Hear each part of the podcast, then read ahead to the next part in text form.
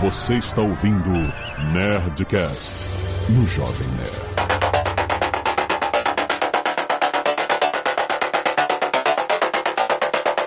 Landa, landa, landa, nerds! Aqui é Alexandre Antônio do Jovem Nerd, finalmente nos rendendo a lives. Aqui é o Paulo Silveira da Lura e eu nunca fiz nenhuma live acidental que nem nossos ex-presidentes. Melhor live. ainda, ainda. Aqui é Roberta Arcoverde, aguardando o Disney Plus. Aqui é o Maurício Linhares e eu sou da época que a gente baixava FLV e, e dava play no Real Vídeo. Olha boa, Maurício, high five. Aqui é o Azagal e chega de live, por favor. tá só começando, Azagal. Muito bem, nerds! Estamos aqui em mais um Nerd Tech, trazido a você para essa parceria entre Jovem Nerd e a Lura. Cursos online de tecnologia. Você tem muito que aprender na Lura para o seu futuro. Tem muita coisa boa. A Lura mandou muito bem fazendo vários cursos gratuitos agora durante a quarentena, né, Paulo? Foi muito incrível. Muita gente participou, muita gente passou a conhecer a Lura através desses cursos gratuitos, foram muito bons. E hoje, Paulo, a gente vai falar sobre essa nova tendência que está mudando o mundo para sempre, que é o streaming. E olha só, quem diria que a pandemia iria ser algo que ia influenciar muito na, na criação de conteúdo por streaming e até para as plataformas, né, que estavam já nascendo por causa do movimento natural do mercado, mas olha, se consolidaram, estão se consolidando cada vez mais. Vamos bater esse papo que tá muito, muito maneiro. A revolution going on around the world. Data, night and day through a computer network called Internet.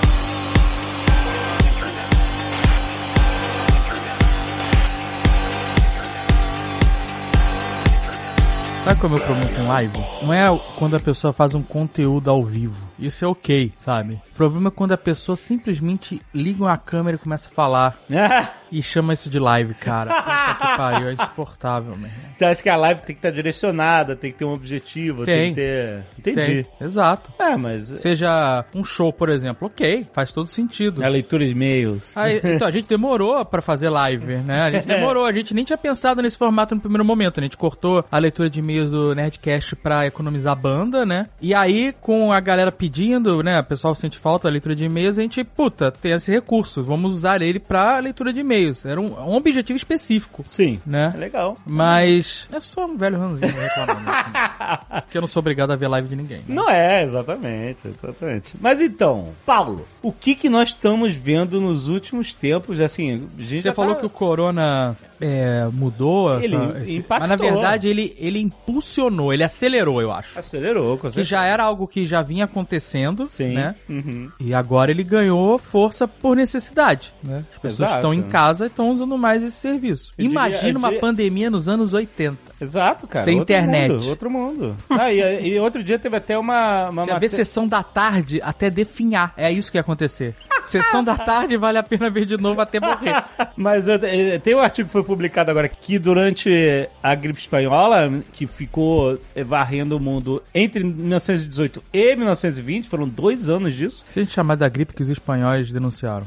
A gripe de 1918. Esse, esse é o nome para não zoar os espanhóis. É. Um artigo que dizia que essa pandemia de 1918 foi muito solitária. Justamente por isso, cara. Mundo- é isso. é? Quem ficava em casa, quem obedecia a quarentena, que tiveram quarentenas, tiveram movimentos de isolamento social, sim, durante essa época. essa gripe ela foi no mundo inteiro, né? Semana passada, inclusive, a gente fez um Nerdcast sobre isso. Uhum. Mas a gente imagina que é Espanha e Europa, né? Pelo nome, né? Mas Uhum. ela apatou Mundo os Estados todo. Unidos. É, e- não. Não, ele nem começou na Espanha, né? Começou nos Estados Unidos. Mas certamente o isolamento social, eu não diria que ele impulsionou por necessidade, mas ele impulsionou assim por conveniência, né? Porque é isso, as pessoas é conveniente, as pessoas estão em casa, vão procurar o que fazer, serviço de streaming, e os produtores de conteúdo estão em casa, vão É fazer porque ó, streaming, tem várias verticais disso acontecendo, né? Exato. Você tem os serviços de, de conteúdo em streaming, né? Que a gente já tá acostumado, locadora vermelha, locadora da Amazônia, e por aí vai. A gente. a gente tem cursos online maravilhosos, como a Exato, Lura, exato. né? Que oferece seu conteúdo online. A gente tem os shows que tem acontecido bastante no YouTube. A gente tem as 300 mil lives do Instagram Stories. E tem uma que, pra muita gente, virou novidade e tá gerando várias gafes, que são as conferências, as reuniões, as calls, né? As Aham, conferências de aham. áudio e vídeo, né? Aham. Que a galera tem feito usando ferramentas aí como Zoom, o Google Meets e outras mais, onde as pessoas esquecem de desligar a câmera pra ir ao banheiro. Nossa. Quem nunca foi no banheiro quando tava na reunião? É, pois é. né? Olha, essa é nova pra mim, Azagal. Você quer confessar? Tudo bem. Não, eu não tô confessando. Eu tô botando aqui que com certeza você já fez a reunião com alguém no banheiro, Paulo. Você só não sabe. Isso é vacilo de trabalhador remoto de primeira viagem, né? Eu e a Roberta aí, que já estamos há anos e anos fazendo isso, a gente já, já tá vacinado na hora de lidar com essas coisas. Mas pra quem tá entrando agora, e tem muita empresa que tá entrando nessas coisas, não tinha experiência, né? Tá usando essas ferramentas, usando como Zoom e acho que foi o congresso em inglês, né? A Lower House, parece que alguém publicou o ID da reunião do Zoom deles e a galera começou a entrar na reunião Caraca, e Nossa. a zoar a parada. Caraca. do. Mas isso tá acontecendo muito no Zoom, né? Deu até um pipoco, uma controvérsia com relação à segurança da plataforma. Porque as pessoas agora estão gravando reunião, que porra é essa? Eu nunca vi isso. E o Zoom tem esse recurso de você poder gravar a reunião. Tem o botãozinho tá ali. Assiste, né? Quem volta pra assistir, gente? A gente não gosta nem de participar ao vivo. Peraí, aí, Exato. Não, peraí que eu vou defender, peraí que eu vou defender. Linhares, quando você faz reunião, você monta um tripé e liga a câmera quando você tá presencial. É. É. O Liares é o chato do trabalho remoto.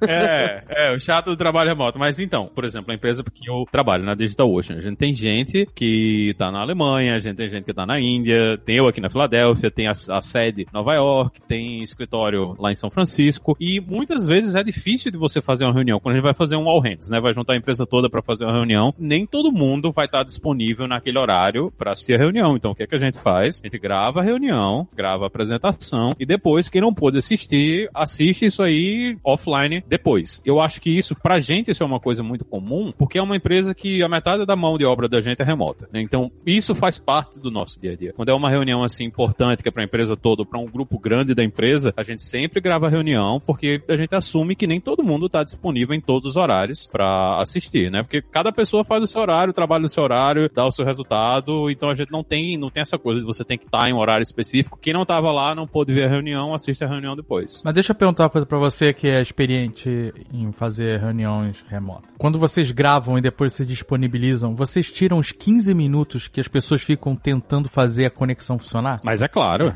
que é a maldição de toda conferência remota, cara. Não foi, peraí, aí meu áudio não tá funcionando. Nossa, o áudio tá muito ruim. Caraca, cara, é um pesadelo qualquer início de reunião. Eu, quando tenho, participo de call, eu já tô tão escaldado que eu entro na sala 5 minutos antes, nem fico lá, vou embora, sabe? Volto 15 minutos depois que eu sei que aí as pessoas vão estar prontas. Tô pensando em gravar um áudio meu falando assim, oi pessoal, tô por aqui, qualquer coisa me chama. Aí passa uns 3 minutos eu falo de novo isso. Oi pessoal, tô por aqui. Porque eu sei que durante os 10 primeiros minutos ninguém vai conseguir conversar, só vão ficar tentando conectar. Mas aí Todo vem a experiência com a plataforma de vídeo remota também, que o Maurício estava falando. A gente já faz isso há muito tempo, tá acostumado. Tipo, algumas coisas básicas, né? Esquecer que o microfone tá no mudo. Tem uma coisa que é muito típica de iniciante também, que, que tá começando agora a fazer reunião remota, que é não entender os horários direito, né? Porque quando a gente tá numa reunião presencial, num lugar em loco, ah, hoje tem uma reunião duas da tarde. A galera chega duas e cinco, duas e dez, é, um e cinquenta e oito, tudo bem. Remoto, normalmente, né? A gente, tudo bem, duas horas tá lá. Se eu não aparecer duas e dois, já tem gente me mandando mensagem. Roberto, você vem pra reunião? Porque você não apareceu ainda, você é atrasado. E a outra coisa de quem não tá acostumado é responder todas as perguntas que são feitas, inclusive as retóricas. Você começa a falar alguma coisa e diz, não, não sei o que lá, entendeu? E a pessoa, sim. Aí vem aquele sim do nada, que você não sabe quem falou no Zoom, que tem 80 pessoas, e fica aquele silêncio constrangedor, que é muito típico de quem de fato tá começando agora a usar esse tipo de plataforma, de, de ferramenta, ele não tá acostumado. Você sabe explicar por quê? Porque assim, às vezes, em qualquer categoria de, de serviço, você tem um monte de concorrentes similares. Então, no- no- nesses serviços de, de reunião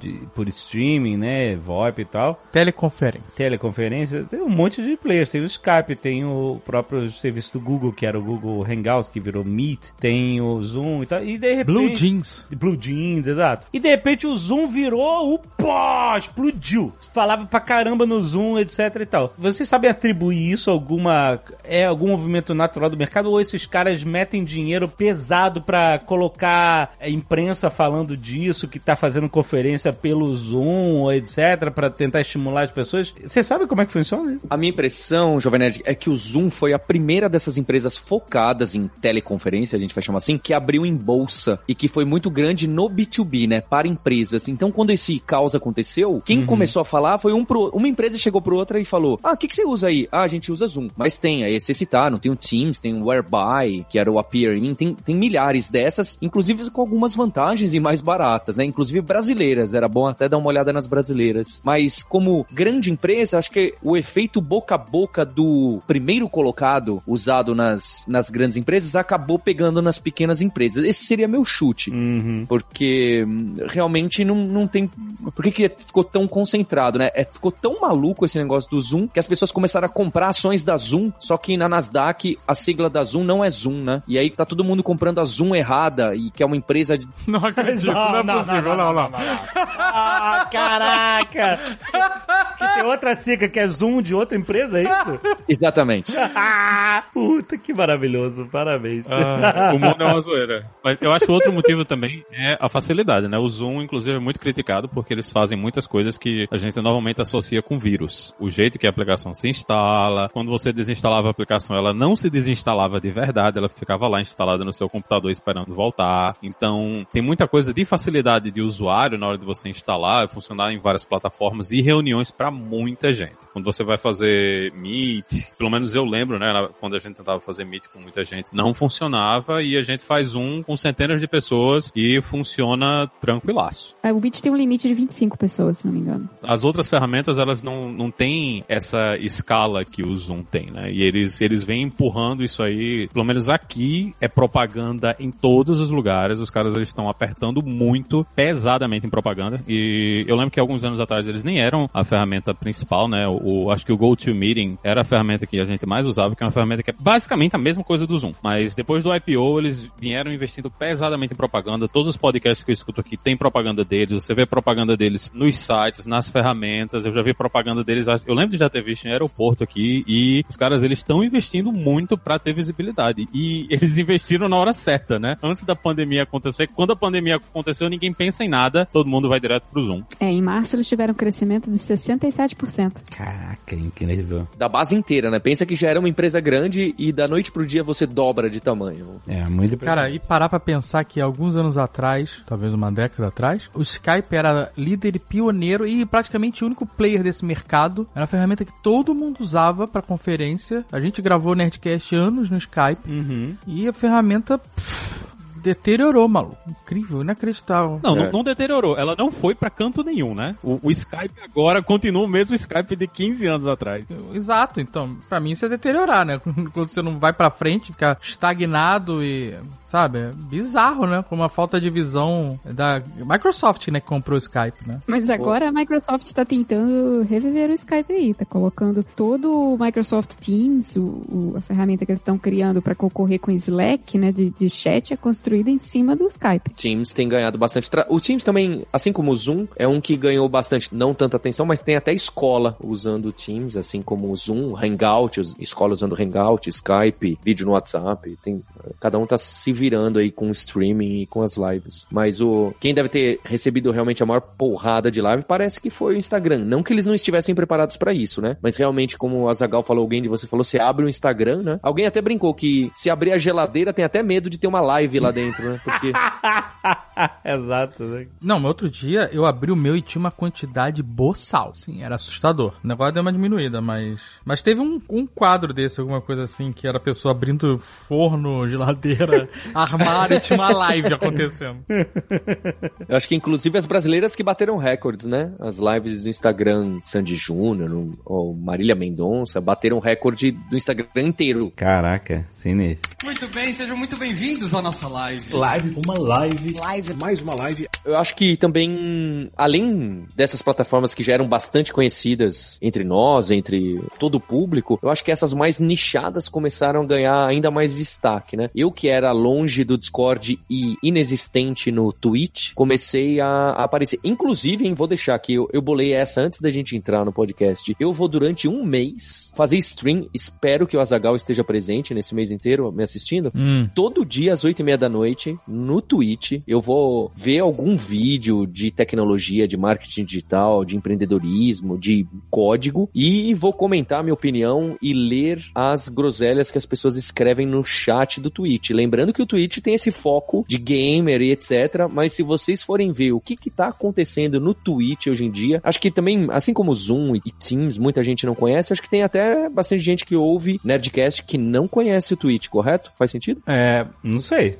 Não, não sei É. se vai ser. Ou é O super Twitch popular? tem- O Twitch é bem popular entre os pessoal que gosta de games, né? Exato, mas ele não é novo, né? É uma plataforma de 2011. É, o Discord também tem uns seis anos, alguma coisa assim. É, o Twitch foi comprado pela Amazon, é uma, é uma empresa da Amazon. faz Da Amazônia. Amazon. Da Amazônia. Da Amazônia, é, isso. Mas o Twitch, antigamente, ele era uma plataforma só pra games. E era só games, era só games, e essa era a ideia. E eu até lembro que tinha um moleque que estavam querendo dar um prêmio pro moleque que ele transmitiu um UFC pelo Twitch, que ele- eles derrubavam. Se você fizesse qualquer coisa que não era games, eles derrubavam. Ainda mais se estivesse transmitindo uma, né, um sinal de TV, pay-per-view e tal, essas coisas. Mas ele transmitiu um UFC ao vivo pelo Twitch e ele se colocou, sabe quando você coloca na imagem com o chroma key, só ele naquela cadeirinha de gamer e tal, e ele ficou com um controle fingindo que ele tava jogando o UFC e aí não, não derrubaram a parada, porque é isso, ele ficou fingindo que tava jogando a porra da transmissão do UFC. É tão bem feito que, que hoje em dia os videogames. E aí ele, tipo assim, eu lembro que isso foi um caso que ele,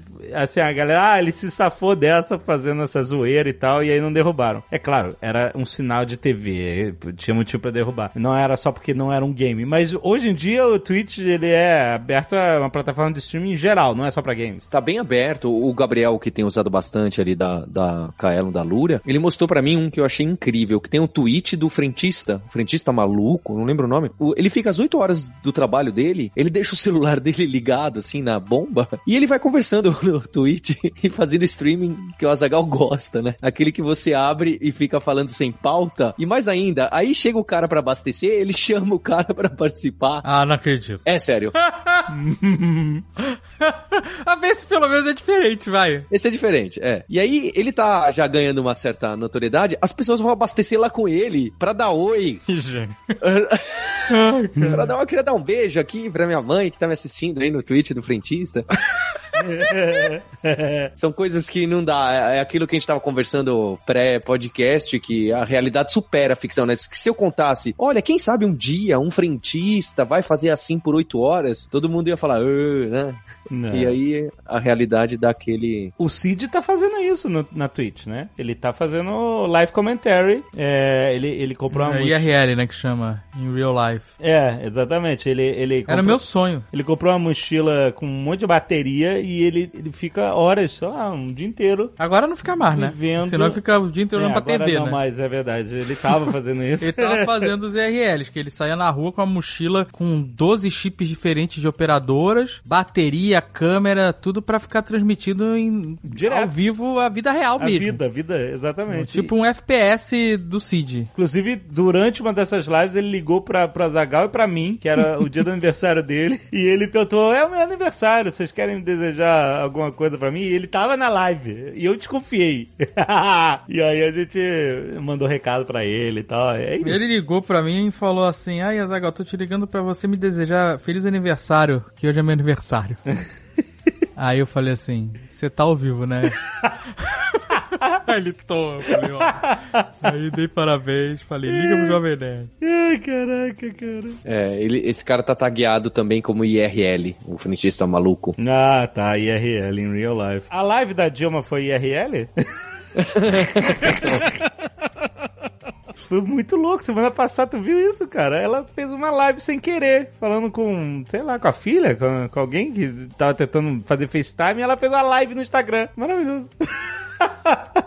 Não, mas o Twitch também cresceu a beça nesse tempo de, de quarentena agora, né? Embora continue sendo meio nichado quando você compara com essas grandes plataformas, locadora vermelha, locadora amazônica, né?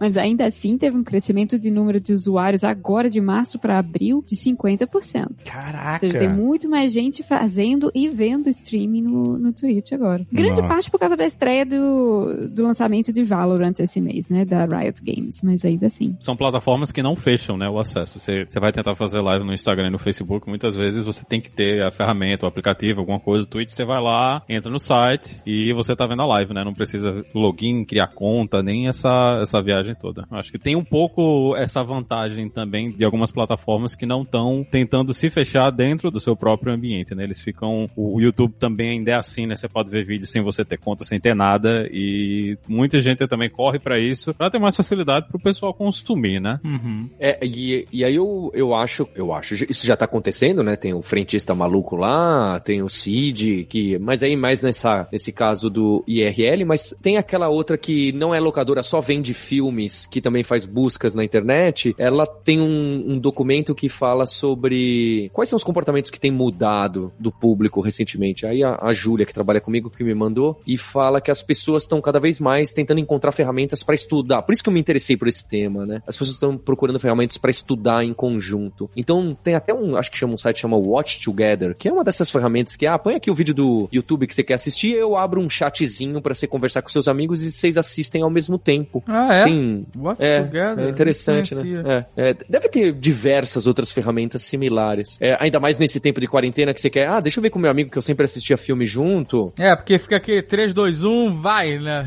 Da play. É, e aí você não sabe quando o outro pausou e etc. Deve ter mecanismos interessantes. E o Google falou que para estudar as pessoas estavam usando ferramentas que nem foram feitas para isso, para se encontrar e falar, olha, eu vou estar estudando aqui, eu vou dar play, ou, ou eu vou falar o que eu tô estudando, ou eu vou ler um livro, e você vai aí do outro lado, a gente vai conversando, vamos fazendo a anotação juntos ao mesmo tempo, não é? Então, a gente sempre foi muito forte na lura dos modos assíncronos, não é? Fórum. O fórum da Lura passou de um milhão de mensagens há muito tempo, que já é um negócio super legal. Você vai fazer curso de ensino à distância, tem muitos lugares que tem mensagens no fórum, né? Aquele buraco vazio que não tem nada. Aham. É. Então é que a gente vem desse mecanismo de, de fóruns, de internet, grupos de discussão. Mas eu sempre procurei, e com essas quarentenas que a gente fez, de graça, da Lura, a gente viu que essa interação ao vivo, no Twitch, no Discord, em outras ferramentas, estavam unindo pequenos grupos. E eu acho que para educação, não só para educação, sei lá eu, mais onde o pessoal vai tentar encaixar ferramentas Twitch-like. É, certamente você estudar do lado de uma pessoa, assistir um filme do lado de uma pessoa, o engajamento é outro, não é? O comprometimento em terminar aquilo, em chegar a um ponto em conjunto, a verdade é que isso afeta bastante o resultado. Então, eu acho que pode aparecer ferramentas, já devem existir, tá? Tô falando aqui, o pessoal vai twittar pra gente ferramentas como o Twitch para outros ambientes. É, E vai rolar, na verdade, aqui já tá rolando, né? Uma, uma das escolas mais importantes de MBAs dos Estados Unidos é aqui, que é Wharton. E muita gente tá pedindo dinheiro de volta, porque eles disseram que eles não vão estar pagando o que, o que eles pagam, que o, o, o tuition aqui é, é caríssimo pra você ficar na, em, em Wharton. E eles disseram que eles não vão pagar esse tuition pra, só pra ficar assistindo aula via Zoom. Caraca, sério. Muita gente que é físico vai ter que desenvolver uma coisa dessas, porque quando você vai para uma escola dessas, você tá indo, obviamente, por causa dos professores e das aulas, mas também para as conexões que você tá fazendo com outras pessoas que estão lá dentro também, né? E aí ele, o pessoal acha que só o, o ensino distância deles, que eles estão fazendo pra substituir, não é suficiente para valer o preço. Não é o suficiente para valer o preço. Então, isso é uma coisa, é até uma, uma das coisas que o pessoal, eu acho que talvez a gente não esteja prestando atenção, que o, muita gente fala, não, quando voltar ao normal, a gente não vai voltar ao normal, né? Tem, o, Vai. o, o novo normal vai ser diferente do que era antes da- dessa pandemia. Mas agora eu não gosto desse termo, mas é que a gente falou recentemente na gravação do Nerd Office. que Eu acho o muito novo ruim, normal gente. Imagina é, só. é esse termo. A gente, a gente estuda história e a gente vê os períodos passados. Você tem, ó, peste negra, peste bubônica, gripe espanhola, Idade Média, Idade das Trevas, Era do Gelo, era. Aí, quando a gente olhar no futuro pra trás, a gente vai falar que esse é o período do novo normal, é um péssimo nome. Não, é só um apelido pra esse. é, Mas a gente já tem que começar a trabalhar no nome melhor, cara. Não ficar chamando de novo normal. Porque se a gente vai ficar chamando de novo normal, vai todo mundo chamar de novo normal e aí no futuro, eh, lembra da época do novo normal, quando tinha um velho normal? É, mas é horrível, cara. A gente Bem precisa. De pandemia. Bem, é, exato. Exato. A gente tem que trabalhar, juntar uma galera e escolher um nome e definir, começar a repetir. Se a gente batizar A Roberta- um período da história, isso seria incrível. É melhor que deixar batizar de novo normal. A Roberta falou que os, as, quem tá nascendo agora, ou quem nasceu recentemente, são os coronials, né? Coronials, caraca. São os corônia. Mas isso eu não, eu não tenho dúvida. Vai pegar algum nome assim. É que talvez vire politicamente incorreto o nome, já que isso tá sendo tão fatal, talvez esse nome não seja legal. Mas algo parecido com isso vai aparecer. Muito bem, sejam muito bem-vindos à nossa live. Live, uma live. Live. Mais uma live. Eu queria saber da experiência de vocês de live no YouTube, agora que vocês têm lido as cartas, fizeram aquela live dos 18 anos do, do Jovem Nerd. Porque eu nem sabia que vocês comentavam os comentários também ali. Eu achei maneiro, cara. É uma parada que é uma conexão diferente que a gente pode ter com o público, né? É, para muitos criadores de conteúdo, isso é dia a dia, né? Faz live todo dia, fica oito horas fazendo live e tal. Pra gente que sempre trabalhou é, é muito com pós-produção, né? Tudo que a gente grava pós-produzido, editado e tal, tem toda uma criatividade em cima. Live é muito crua, né? Eu tenho trauma de live. É, Ah, a gente já teve Porque problemas com live, eu né? sempre achei, eu sempre gostei de trabalhar em pós-produção, porque a gente consegue entregar algo 100% redondo, Uhum. bem elaborado, é o nosso estilo. E live, ela é, é um poço de imprevistos. Exato. Porque você não tem controle do que tá acontecendo. Se a conexão ficar ruim, se, se a minha conexão ficar ruim, se a conexão no caminho ficar ruim, É. se a conexão do lado de lá ficar ruim, se a sua conexão estiver ruim, se o serviço, por exemplo, YouTube que seja, ou i- Sei lá, GTV, ou- qualquer um deles ficar ruim, você a live simplesmente não vai acontecer, entendeu? É. Então eu sempre achei que era, era muito esforço pra um momento específico e que tem muita coisa pra dar errado, sabe? Aham. A gente já tentou fazer várias lives em outros momentos e que deu errado, sabe? Uma vez eu, eu lembro que eu tava no parque da, da Universal fazendo uma live pra abertura do brinquedo do Fast and Furious. Aham. E tinha eu e uma porrada de gente fazendo live ao mesmo tempo, o Wi-Fi do parque. e ninguém fez live. É isso que aconteceu, sabe? Eu tentei mudar pro meu 3G, que o chip que eu tinha lá, mas quando tem muito celular, né? Eles Também se bloqueiam, né? adianta. Então É, é, é. Então eu sempre achei um problema, assim. Mas é. Hoje a live se mostra uma necessidade, né? A gente faz, né? A gente faz por um motivo muito específico, que é a leitura de e-mails. É legal de fazer, principalmente porque a leitura de e-mails, ela sempre foi um momento do nosso programa que é a interação com o público. E ela não afeta diretamente o conteúdo que a gente está entregando. O Nerdcast, o Nerd Office e outros- produtos, eles estão lá, vão ser entregues, consumidos on demand, a hora que a pessoa preferir. A live, ela, ela tá como um plus agora. Se por um, por um acaso, algum dia, um desses imprevistos que a gente não controla acontecerem, tudo bem, entendeu? Então, nesse momento, tá sendo legal. Vamos ver no futuro, né? É que o negócio da live é que você tem que estar lá, naquela hora. Não, uma vez a gente fez uma live pra um banco, era o Queimando a Língua ao vivo. Aham. E a gente transmitiu ao vivo. ah, é, tinha uma galera num teatro, é, umas pessoas que foram convidadas, que receberam convite, e o resto a gente transmitiu online pra todo mundo poder ver. Nossa, que estresse, maluco. Eu ainda contratei, não, fu- não, simplesmente liguei no Wi-Fi do teatro, né? Contratei uma empresa pra ter um serviço dedicado, mas mesmo assim é um puto estresse de cair e o negócio simplesmente não acontecer, É, sabe? Mas deu certo, funcionou. Deu certo, deu certo. Exatamente. E ainda mais na situação que a gente tá agora, que todas as redes estão estressadas, né? Tá todo mundo fazendo Exato. streaming, todos ao mesmo tempo, e o pessoal tá baixando qualidade. E ainda tem a- o, o fato da concorrência, né? Que apesar de estar todo mundo trancado, pelo menos o pessoal que tá respeitando aí, né? Tá trancado dentro de casa, mas é muita live, muita coisa que, sei lá, eu, eu tava até brincando um dia desse que se, se continuar nesse nível, quem tiver acompanhando as lives no Brasil, ninguém trabalha nem faz mais nada, mas tá todo mundo ligado em alguma live de alguma coisa em algum lugar e as listas são infinitas de coisas pra acontecer e a gente tá praticamente voltando ao, ao tempo da TV aberta, né? Que você tem que estar tá lá especificamente naquele horário pra consumir o conteúdo e se você não tiver, você perdeu. É, pois é.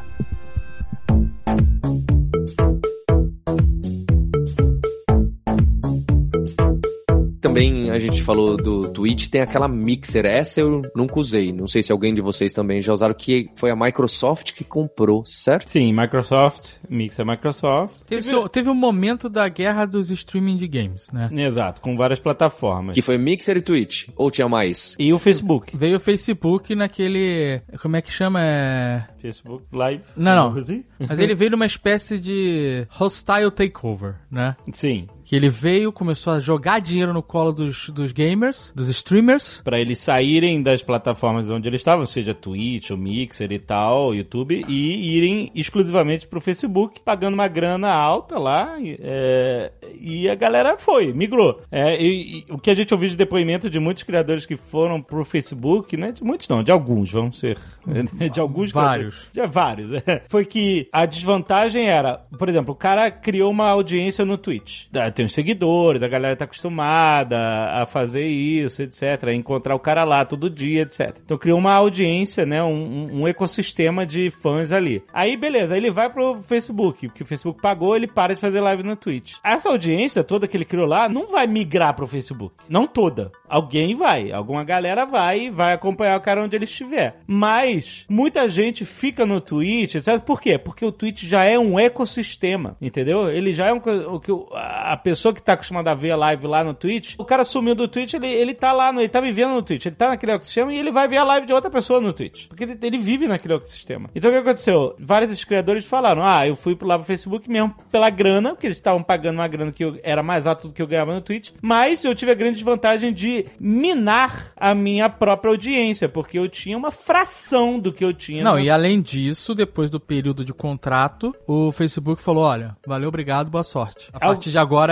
não tem mais essa grana fixa, mudou tudo. Por isso que eu falei que é um hard takeover, porque parece que puxa o cara, né, dá um- uma isca gorda pro cara mudar de plataforma, mas não faz isso ser sustentável. É, porque depois de um tempo, justamente o que você falou, que o contrato tinha a obrigação de tantas horas de live por mês. Aí passava a ter a obrigação de mais horas de live por mês e pagava, sei lá, metade do que ele pagava antes pra aquela. E aí a pessoa tinha a opção, obviamente, de romper o contrato, se não tivesse satisfeito, ou ficar. E aí muita gente rompeu. E aí o que aconteceu? É isso, o Facebook basicamente era tipo a Globo a contratar um artista da SBT e não botar o cara pra trabalhar em nenhuma novela nem nada, só deixar o cara lá, fora do ar, pra Thunder- que... Thunderbird. É, pra minar... Aconteceu isso com o Thunderbird.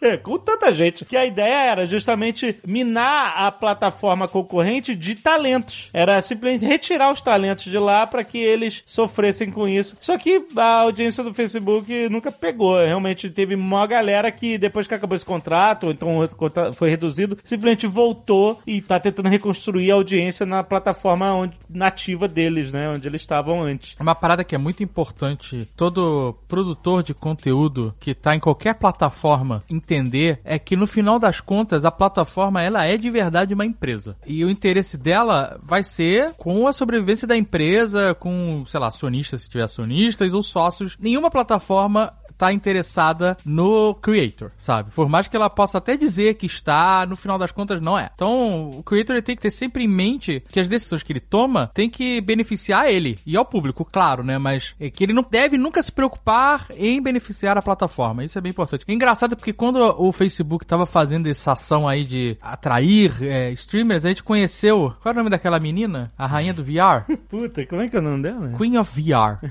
A gente foi num evento do daquele jogo Detroit Become Human e tinha uma, uma streamer que era a rainha do VR. Arroba Cyborg Angel com dois L's. Cyborg Angel, exatamente. Rainha Tá do VR. Final Fantasy VII. E aí a gente foi perguntar pra ela sobre esse negócio, ela tinha sido convidada pro Facebook e tal. E ela falou que sim, mas que ela não queria, por causa de uma grana por um período determinado, prejudicar a relação dela com a audiência que tava toda em outra plataforma, sabe? Ela, a rainha do VR, a Cyborg Angel, tinha uma visão muito acertada de como é o mercado. Sim, totalmente. Ela entendeu que pra ela valia mais a plataforma com a audiência dela fiel e, e consolidada do que, sabe, uma grana fácil que vinha de uma outra plataforma sem, sem essas vantagens. E você vê que não tem peixe pequeno brincando aí, né? É é Facebook, porque precisa ter uma super grana pra investir, pra fazer esse assédio dos streamers mais famosos e tal. O próprio Twitch também, que tem muito dinheiro por trás, porque a infraestrutura pra você aguentar essa quantidade de gente assistindo o vídeo. Vídeo é um negócio que é, é muito dado, gente. Um vídeo em HD é 3 GB de, de dados por hora que você tá mandando, né? Então você tem que ter uma infraestrutura. Todas as plataformas são gente grande. YouTube é Google, Mixer é, é Microsoft, Twitch é Amazon, Facebook é Facebook, enfim, são, são é, como você falou, é briga de gente grande mesmo, entendeu? E eles têm dinheiro pra gastar.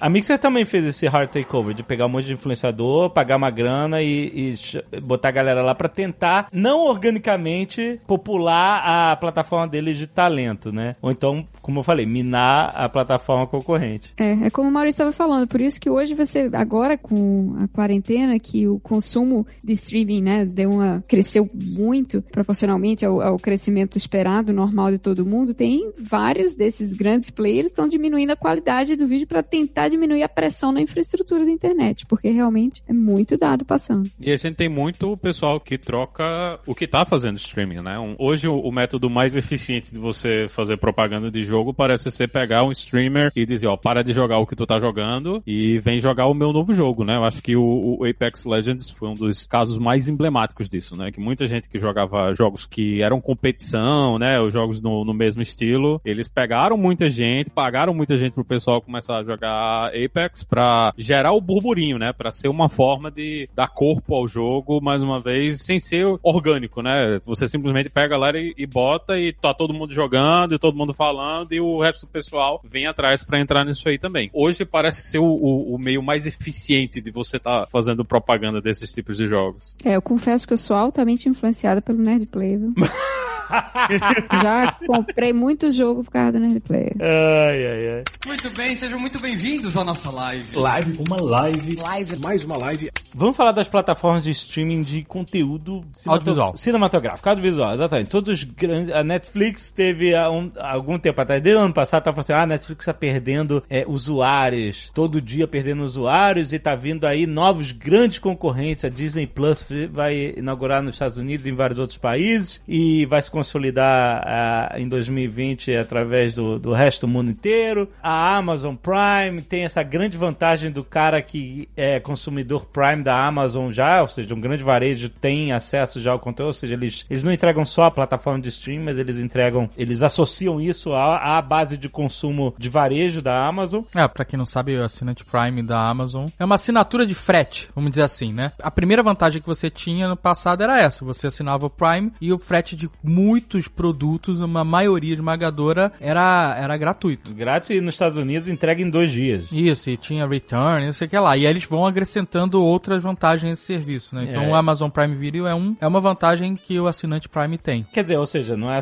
é a Netflix, é, você assina e você só tem acesso à plataforma. Aí o Amazon Prime Video era acesso à plataforma e essas vantagens de varejo. É, isso foi uma malandragem da Amazon, porque começou o Prime Video com uma base de assinantes enorme, porque eles simplesmente É, passaram a contar todo mundo que era usuário Prime. Exatamente, né? E aí, com o tempo, eles começaram a produzir conteúdo original, uma coisa que eles não tinham. No início era só licenciamento de filme antigo, essas coisas e tal. E aí, whatever, era só mais uma coisinha. Mas quando eles começaram a ter, pô, sei lá, The Boys, ano passado, fez um mega sucesso e foi um, um catalisador grande de novos assinantes. E aí todo mundo passou a fazer sua própria plataforma, né? Exato, exatamente. Os Estados Unidos tem muito mais plataforma até que no Brasil. Tem plataforma da CBS. Por exemplo, no Brasil, que Star Trek Picard passou no Amazon Prime Video, isso foi uma licença internacional. Porque nos Estados Unidos, por exemplo, não tem no Amazon Prime Video Star Trek Picard. É, é da CBS All Access, que é o nome dessa plataforma da CBS, que é um canal, uma, uma, uma rede. E tem dois novos players grandes, né? Tem vários players de nicho específico, mas a gente tem novos players grandes que é a Apple, né? A Apple Plus. TV Plus, exatamente. E, a- e a Disney Plus. Exatamente. E a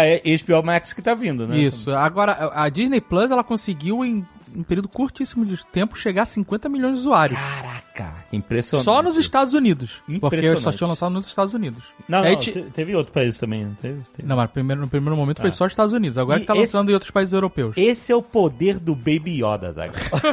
Esse é o verdadeiro poder do Baby Yoda. Ele levanta aquela mãozinha e aí, bro, 10 milhões de assinantes num, num dia. Cara, eu, eu acho que vocês estão ignorando todas as pessoas que têm criança pequena em casa. Não é só o Baby Yoda. Não, eu sei, mas eu tenho um monte de, de filme da Disney comprado já, entendeu? Que eu comprei digitalmente. Então, por exemplo, chega a Disney Plus. Assim, ok, vai ter mais uns filmes da Disney, mas já tem um monte, entendeu? E eu acho que o caso de muitos pais é assim, eu acho que não é conteúdo de catálogo da Disney que é o vendedor da plataforma. Eu acho que são os conteúdos exclusivos e novos, né? Agora, a HBO Max lançou agora, vai lançar agora, na verdade, e eles, a projeção deles é que 90 milhões de assinantes mundial até 2025. Olha, e a Disney Plus fez 50 milhões em, sei lá, seis meses, Nossa. basicamente com o mercado americano. Cara, eu acho Ah. o HBO Max um dos mais perigosos de todos aí, porque tá misturando um monte de coisa que, pelo menos na minha vida de fã da HBO, não cabe dentro de um canal da HBO, né? Que quando eu pago a HBO, eu, eu tô pagando, pelo menos na minha imaginação, né? Eu tô pagando um negócio foda, qualidade de produção. Não, você tá pagando por nudez. Nudez. é, é basicamente isso que você tá pagando. Toda a série, maluco. Não tem uma que não tenha nudez. Mas pra isso tem outros streams gratuitos por aí também. É, viado. Mas aí dá bancada. Aí pega mal. Abrir, liga o menu da sala, tá lá o negócio. Não dá. E o HBO, ele é, é o álibi perfeito. Só na HBO que pode. É o crime perfeito, porque tem história.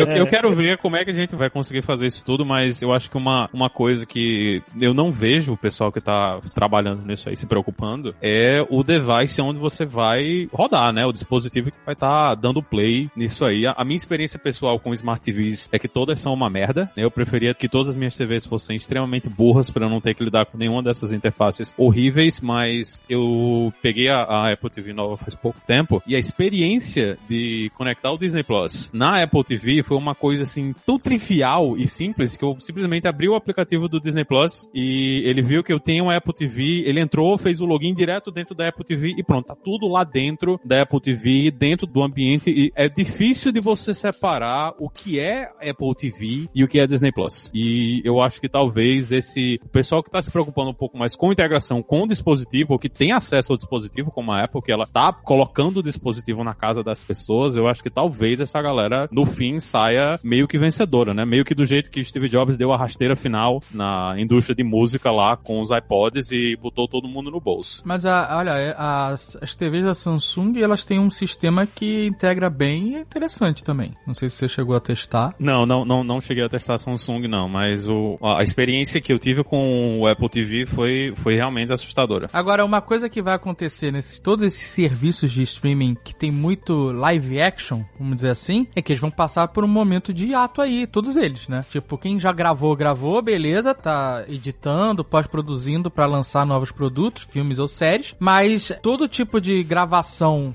física tá morta agora, né? Ninguém tá gravando. Não tem estúdio, não tem locação, tem nada, tá todo mundo É, em casa esperando o momento ideal pra voltar a trabalhar. Então todas essas plataformas, elas vão passar por esse ato de conteúdo. E aí como é que elas vão se virar, né? E, Azagal, você fez uma piada no começo do programa, que na verdade é uma realidade, né? Que você falou assim, ah, imagina se fosse na- nos anos 80, esse momento, a gente ia estar vendo Vale a Pena Ver de Novo e Sessão da Tarde. Mas acho que você não vive muito no, no cenário TV aberta. A Globo tá reprisando as novelas antigas, porque não pode gravar as novas. Se você for ver os filmes que eu tô assistindo com as minhas filhas na locadora vermelha, são todos da Sessão da Tarde da, da década de 80. Não, mas a Gal tá sabendo, ele vê a novela das oito aí. e Amor tá- de mãe, acabei a primeira de mãe. temporada. Acabou a primeira temporada. Esperando o retorno. Mas, ó, mas é, falando nisso, teve um monte de filmes que foram adiantados o, o lançamento de vídeo on demand por causa da pandemia. O Onward tinha estreado nos Estados Unidos em, em dia 6 de março, já tá no vídeo on demand no Disney Plus. O Frozen 2 já apareceu na, no- no- na Disney Plus também. Meses, acho que seis meses antes do que Trolls, Trolls World, World Tour. isso, Trolls 2 ia estrear no cinema em abril agora e, e foi direto pra vídeo on demand também. o Frozen 2, se você me falar uma fala, eu completo. o Artemis Fowl, que ia estrear nos cinemas, a, a Disney já tacou, vai estrear na Disney Plus, não vai pros cinemas. Não, não tem cinema, né? É, não tem, mas esses estúdios, porque assim, eles têm a opção de lançar no streaming ou adiar. Já, que fizeram com muitos filmes. É, o 007, Fast and Furious e tal. O problema é que eles estão testando, porque eles têm, quando eles lançam esses filmes, eles têm as projeções, que vai dar tanto de bilheteria, depois home video, depois streaming, por aí vai, né? Os cinemas é uma parte muito importante dessa cadeia. Eles estão fazendo teste com essas animações, esses outros filmes aí, pra entender o impacto e retorno que vai ter. Se vai valer a pena É. lançar só em streaming. É, sabe? porque o, o ganho do streaming é indireto, né? Não é, não é direto como a bilheteria, né? A E por bilheteria- exemplo, vamos dizer que você compre, você, você vai assistir um filme desses em casa, né? Como tem aí o Trolls que tem no- nos Estados Unidos e tal, tem pra você assistir agora, como não é aluguel, é você compra por 24 horas, né? Como se fosse um ingresso de cinema. Mas a, a diferença é, você numa casa com cinco pessoas paga lá um valor. Por mês. Não, não. Você, o, Ah, no, no vídeo é de comprar. é, no- o filme você compra, não é uma, uma assinatura. Você compra como se fosse uma entrada de cinema. Isso. Só que, se- se- sei lá, se moram cinco pessoas na casa, você vai pagar um só. Você não vai pagar cinco. Exato. Entendeu? No cinema paga, cada pessoa paga. né? Então o impacto ele é monstro, sabe? Exato. É, no mercado. E eu- eles estão tentando entender. Por isso que muitos filmes que têm investimento monstruoso, tipo 007, Ah, todos os outros daí que adiaram, Viúva Negra. Viúva Negra, esses caras, ah, eles, têm, eles já fizeram as projeções deles falaram, o streaming não, não segura a onda, não segura mesmo. Pois o é, único mas que aí- faria dinheiro com certeza se lançasse em streaming Ah. seria o Snyder Cut. É, o Azaghal já falou. que essa é a oportunidade do Snyder Cut Se existe brilhar. uma possibilidade de ser lançado, é agora, mano. Tá pronto o filme, tá filmado, tá editado. Exato. É só lançar. É, é isso aí, ué. E o Azaghal acredita que vai, vai Eu não o sou a caso. favor do Snyder Cut, acho que é uma, uma falta de respeito, inclusive, com os outros profissionais envolvidos. Mas agora eu tenho certeza que é o momento. Vai lançar esse HBO Max e eles vão meter-lhe um Snyder Cut lá dentro. Certeza. Muito bem, sejam muito bem-vindos à nossa live. Live, uma live, mais uma live. Como a gente falou, o impacto que o coronavírus teve nas plataformas de streaming de conteúdo foi gigantesco. E o novo normal, Azagal, esse é o Ai, nome que Deus eles do dá. O novo consigo, normal incomoda demais. É assim, vamos dizer, a economia tá funcionando, tá todo mundo saindo na rua de máscara, essas coisas e tal. Não é a mesma coisa, não é igual. Não é igual janeiro de 2020. A gente ainda vai ver, por exemplo, qual é o primeiro filme que vai estrear nos cinemas que, por enquanto, tá marcado aí pro segundo semestre já. Vai ter filme, vai ter é, o 007, foi, foi pra novembro, por exemplo. Eles têm uma expectativa de quanto bilheteria o 007 é capaz de fazer, porque eles têm infinitos Histórico, é. filmes antes, tem histórico, tem tudo, tudo uma, uma parada. Quanto que vai fazer de bilheteria se estrear em novembro mesmo o 007 estreando no novo normal? Presta atenção que muito desses filmes, o impacto de bilheteria vem da China. A gente tem que ver como é que vai estar a China lá também, né? Sim. Porque às vezes, às vezes vale a pena se lançar na China e a bilheteria tá ótimo, entendeu? É, Um então. Fast and Furious da, da vida. Mas, mas assim, certamente, como você falou, não é igual. Não é igual e, e não justifica Tem um caminho novo aí. o, o, o, o quanto custa um filme desse. Tem um entendeu? caminho. Eu tenho algumas soluções. Hum. Por exemplo, o streaming. A Disney tá feita. Porque ela pode gravar Mandaloriano mesmo agora. Porque todo mundo usa máscara. Que pariu.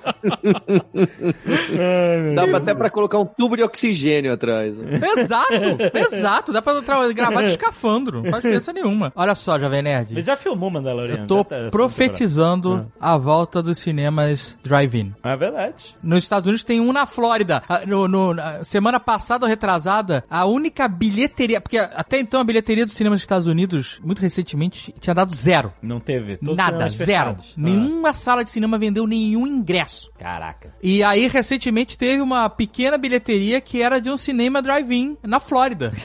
Caraca. Que devia estar morrendo aos poucos, lentamente, durante décadas, né? Sim. E, aí E agora é uma revolução, cara. E é. uma possibilidade. Você tá no seu carro, você não precisa, como antigamente, né? Que os cinemas antiga, é, drive-in muito antigamente, você parava do lado de um postezinho que Botava tinha uma, uma caixa, caixa de som, de som, né? é então você não não precisa, porque hoje você é, sincroniza o seu rádio, coisa. ou um Bluetooth, ou você sincroniza uma estação FM no rádio Hum. que seja compartilhada pelo cinema, e você consegue ver um filme no seu carro. Sim. Eu acho que é uma possibilidade. Então, mas nem Você assim- tem vontade de ir ao cinema, à sala de cinema? Não. Mas, mas eu, eu também tenho. Hoje, hoje eu, eu não iria de jeito nenhum. Hoje. Aham. Mas um, um drive-in eu iria. Você iria no drive-in? Iria. Você não acharia mais maneiro ver num streaming no sofá da tua casa do que no drive-in? Ah, eu quero sair de casa, Jovem Nerd. Tá dentro do carro, pô. É, tá homesick, tá homesick. O cara, o cara tá desesperado pra sair de casa. Ele quer dirigir. eu, olha, eu entro no carro, boto silver tape na janela, na fresta da porta. Mas tu mesmo... leva sua própria pipoca, Jovem.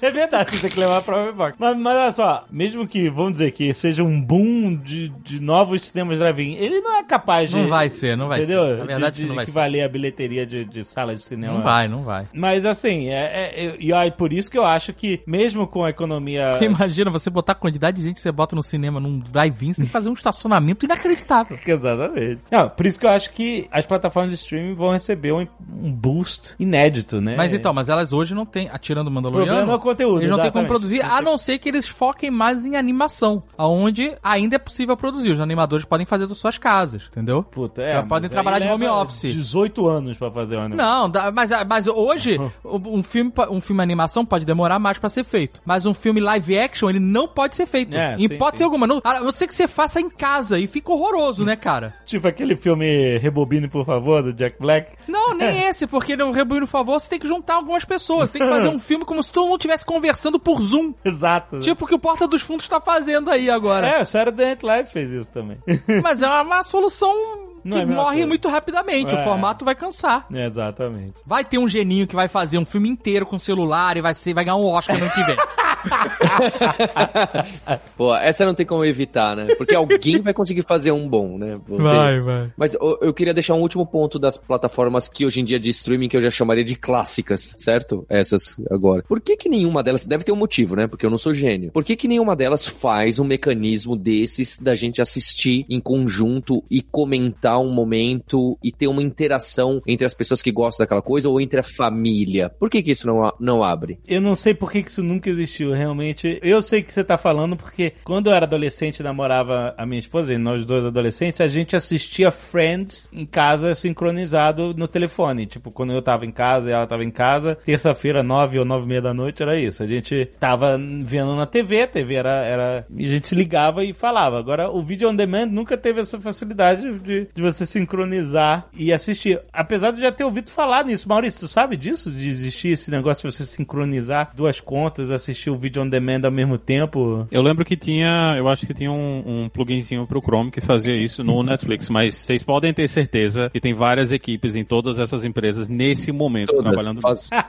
Isso é uma coisa que 100% vai acontecer porque é uma das formas de você ter o pessoal continuando a consumir esse conteúdo, né? E, É. e- Ainda mais o conteúdo que é repetido nas duas. Mas, Linhares, deve ter algum motivo pelo qual até hoje isso não nasceu. Porque isso não é uma tecnologia super complexa. Deve Não ter alguma é. coisa, sei lá, hater, sei lá, não, algum cara, motivo. isso é questão de produto. Tem uma, uma ferramenta de música aí que eu não vou dizer o nome, que tem uma solução de podcast que é uma merda, mas eles continuam empurrando a solução de podcast que ele tem, né? Então, é produto. Se não tem uma pessoa pra empurrar a coisa, é a mesma coisa que acontece com o Google, que é assustador. O Google teve, sei lá, 10 ferramentas diferentes de mensageria e, e reunião em vídeo, né? E de dois em dois anos a solução morre e aparece outra, né? O Hangout vai morrer agora, tá entrando o Meet e ano que vem vai surgir outra coisa que vai matar o Meet e, e é produto, né? Empresa grande, tomar decisão e, e afetar produto é muito complicado. Ah, e tem uma coisa que é, assim, é bem comum aqui nos Estados Unidos, mas o pessoal usa mais pra esporte. Muita gente que assiste streaming de esporte tem essa coisa do second screen, os aplicativos de coisa de esporte, eles sempre tem alguma coisa que você pode estar rolando no celular ou no seu computador, tem grupo de amigos, o pessoal disputa essas coisas. Então, eu acho que o pessoal de esporte está um pouco mais avançado nisso aí, mas talvez porque eles tenham visto essa necessidade antes dessas outras plataformas, mas com certeza isso aí vai vir. É, eu acho que eles estão trabalhando agora porque a gente tá no novo normal, é, Working Title,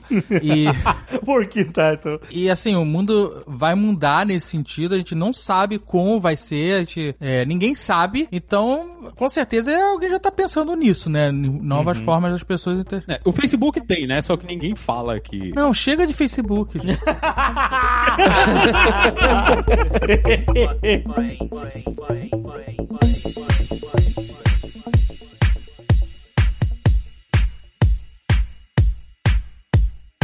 Mas, Paulo, vamos lá. O que, que a Lura está oferecendo para os nossos queridos alunos e potenciais alunos do ensino à distância maravilhoso que a Luna proporciona neste mês? Olha só, a gente tem muito conteúdo novo, a gente tem duas formações com nomes bonitos, uma de UX Research, de você fazer pesquisa. Isso é nome. Se fosse o novo UX. E tem uma de Agile Thinking. Hum, agile thinking. Marketing tá.